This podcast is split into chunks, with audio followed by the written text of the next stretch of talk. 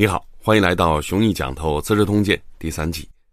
上一讲谈到齐王刘襄和琅琊王刘泽，你诓我，我骗你，老狐狸和小狐狸斗智斗勇，互有胜负。刘泽从软禁当中成功脱身，刘襄夺走了琅琊国的军队指挥权。下一步，刘泽带着为刘襄运作皇位的重任，踏上征程。刘襄正式兴兵西进。《资治通鉴》记载。刘襄控诉诸吕的罪行，声明自己的作战意图是铲平诸吕，捍卫刘氏政权。当然，刘襄的战斗檄文不会这么简单。在《史记》的版本里，刘襄首先自报家门，说自己父亲的齐王头衔是刘邦亲自封的，自己的齐王头衔是惠帝派刘侯张良亲自认证的。这话呀是有深意的，充分说明了自己是如何的根正苗红。接下来发出控诉：惠帝驾崩之后，吕后老糊涂了，听任诸吕，擅自废掉刘邦亲自册封的诸侯王，又杀了前后三位赵王，灭掉刘氏的梁国、燕国、赵国，拿来给吕家子弟封王，还把齐国一分为四。如今吕后也驾崩了，小皇帝太小，没有治理天下的能力。诸吕擅自控制军队，胁迫元老大臣，伪造诏书以号令天下。再这么下去的话，刘家的江山就要改姓吕了。所以刘襄当仁不让，率兵入关，诛杀那些没资格封王的人。刘襄的这篇檄文政治技巧相当到位。首先，把敌人仅仅局限于诸吕，连吕后都给撇除在外了，只说啊他老糊涂了而已。其次，大臣们如果有依附诸吕的，管你是真心还是假意，都别担心秋后算账。刘湘这样的明眼人当然知道，大家只是被诸吕胁迫而已，不会怪罪的。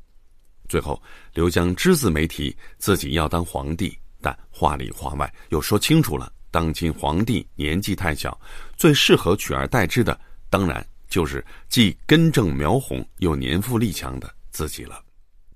刘湘起兵的消息传到长安，相国吕产拿主意：兵来将挡，水来土掩。派尹英侯灌婴统兵迎战，后续发展将会证明，这实在是一个天大的昏招。灌婴其人原本是睢阳一名丝织品商贩，加入刘邦的阵营之后，作战勇猛，功劳大，资历深，深受刘邦器重，在楚汉相持的荥阳前线担当骑兵主将，后来追随韩信南征北战，还在垓下战场成功完成了对项羽的追杀。是刘邦亲信当中最能打的几名大将之一，那么可想而知，吕氏家族火箭式的上升，战功为零的吕禄掌握最高兵权，灌婴这样的人恐怕最难保持心平气和。这一次委派灌婴挂帅东征，迎战齐王刘襄的人，《资治通鉴》的记载是相国吕产等，《史记·齐悼惠王世家》的原文就是相国吕产。没有那个“等”字，《史记·樊历滕冠列传》的原文是“上将军吕禄等”，还说吕禄这个上将军头衔是在吕后驾崩之后自封的，根本就不是吕后的临终委任。不管怎样，吕产也好，吕禄也好，既没资历又没功劳，手中的权力也有点来路不明的，凭什么就可以随随便便指使灌婴这种级别的开国元勋呢？如果大家都在长安，管婴呢也只能任凭诸吕摆布。但这一来，受命东征，不但离开了长安，吕产、吕禄对自己鞭长莫及。更开心的是，有一支颇具规模的军队掌握在自己手里。你们吕家人让我打刘襄，我就真的打刘襄不成吗？这个时候，决定权已经完全落在管婴自己的手里。这也见出吕产和吕禄如果不傻，又或者过于缺乏历史经验，那就一定没有谋朝篡位的野心。否则的话，在这种局面下，标准打法就是破格提拔新人。这有两方面的原因：一来，既然提拔是破格的，那么对于新人来说，职位不是自己凭功劳挣来的，而是来自领导的赏识和恩赐，对这样的知遇之恩，必须涌泉相报。二来，被破格提拔的新人注定成为众矢之的，不但原先的平级对他眼红，上级和前辈们对他更不服气。那么这位新人在孤立无援的情势下，唯一能够依靠的就是提拔自己的这位大领导了。立功的心情也会特别迫切，因为他只要稍有一点行差踏错，第一时间就会遭遇无数人的落井下石。所以在职场上，对新人的破格提拔，就相当于兵法上的把军队置诸死地。屡斩屡路，没这个觉悟，被反杀，自然呢也就在情理之中了。关英和手下将领们商量的是，诸吕统兵控制关中，这是想推翻刘姓江山，自立为皇帝啊！咱们如果按照原计划击破齐国军团，再回朝复命，这不是等于帮吕家人打家业吗？管英这么说，估计是有几分亏心的。但也只有硬在诸吕谋反，才能让自己的行径显得正义。于是，管英停在了荥阳，派人联络齐王刘襄和其他诸侯王，希望大家结成统一阵线。哎，先按兵不动，采取观望姿态，只等诸吕一露獠牙，大家呢就群起而攻之。刘襄没意见，不再西进了，将军队驻扎在齐国西部边境，随时准备再次发动。《史记》。还交代了一个细节：刘襄虽然停了下来，但顺手啊把吕后先前从齐国切割给吕台的济南郡夺了回来。这种局面，用苏轼的话讲是：“灌婴联兵数十万，以绝刘吕之雌雄。”胜利的天平究竟会倾向刘家，还是倾向吕家，全看冠英的态度了。那么问题来了：冠英既然认为朱吕要谋朝篡位，自己。也已经手握重兵，足以左右局势。刘湘又很愿意跟自己联合，为什么不赶紧兵合一处，趁热打铁，杀进关中，铲平朱吕呢？以当时这些流氓豪杰的人品而论，似乎最大的可能是，灌婴据守荥阳，这里是战略要冲，天下枢纽，又可以就近取敖仓之粮，稳居不败之地。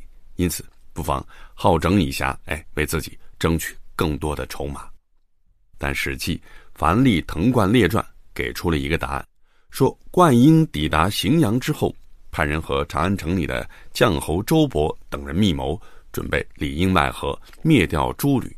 而灌婴和齐王刘襄的沟通，并不像《资治通鉴》记载的那样大张旗鼓，更没有联络其他诸侯王，而只是将消灭诸吕的密谋暗示给了刘襄而已，这才换来了刘襄的。停兵观望。以上这段记载，无论真实与否，至少保持了前后一致。而《资治通鉴》取材于《史记·吕太后本纪》，说灌婴派人联络齐王刘襄和其他诸侯王，希望大家结成统一阵线。这就和后文吕产、吕禄对灌婴的态度有了些许的矛盾。这是司马光在史料剪裁上不太周详的地方。站在吕产、吕禄的角度，事情看上去相当蹊跷，看上去马上就要爆发一场轰轰烈烈的大兵团决战，怎么忽然间就没了声息了呢？《资治通鉴》记载，吕产、吕禄想要作乱，但既顾及关内的将侯周勃和朱虚侯刘璋，又顾及关外的齐楚大军，还担心灌婴叛变，所以啊，不敢轻举妄动，想等到灌婴和刘襄开兵见仗之后。再发动叛乱，这段内容呢相当可疑。首先，如果吕产、吕禄真的对周勃、刘璋有担心，随便找个理由就能把他们控制住。其次，关外发兵的只有一个齐王刘襄，楚国从头到尾置身事外，毫无存在感。清朝学者梁玉绳就怀疑这里啊文字有误，因为楚元王刘交作为刘邦同父异母的兄弟。作为刘邦四兄弟当中唯一一个文化人，自从刘邦驾崩之后，就再也没有来过关中，只是以诗书自娱，绝不过问政治。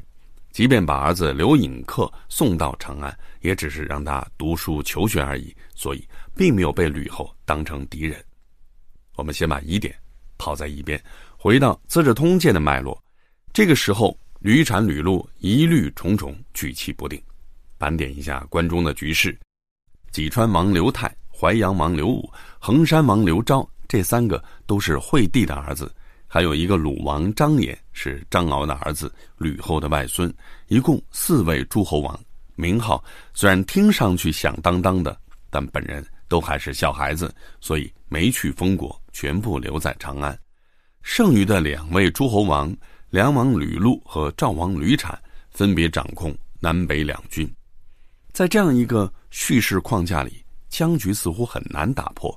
吕产、吕禄准备采取后发制人的策略，非得等到灌婴和刘襄决战，确定灌婴不会叛变，这才有勇气发动政变，谋朝篡位。灌婴呢，也要后发制人，非得等到诸吕露出獠牙，开始谋朝篡位了，这才师出有名，联合刘襄进京擒王。刘襄同样要后发制人，必须按兵不动，等着灌婴发出讯号。后下手为强，先下手遭殃。问题是，参与博弈的各方不约而同的采取了这个策略。那么接下来要拼的，一是谁更沉不住气，二是看谁的内部最不稳定，在等待当中夜长梦多。我们下一讲再谈。微信 o u c h s t y l e 提醒您，此音频仅供我群内部交流学习使用。请勿传播。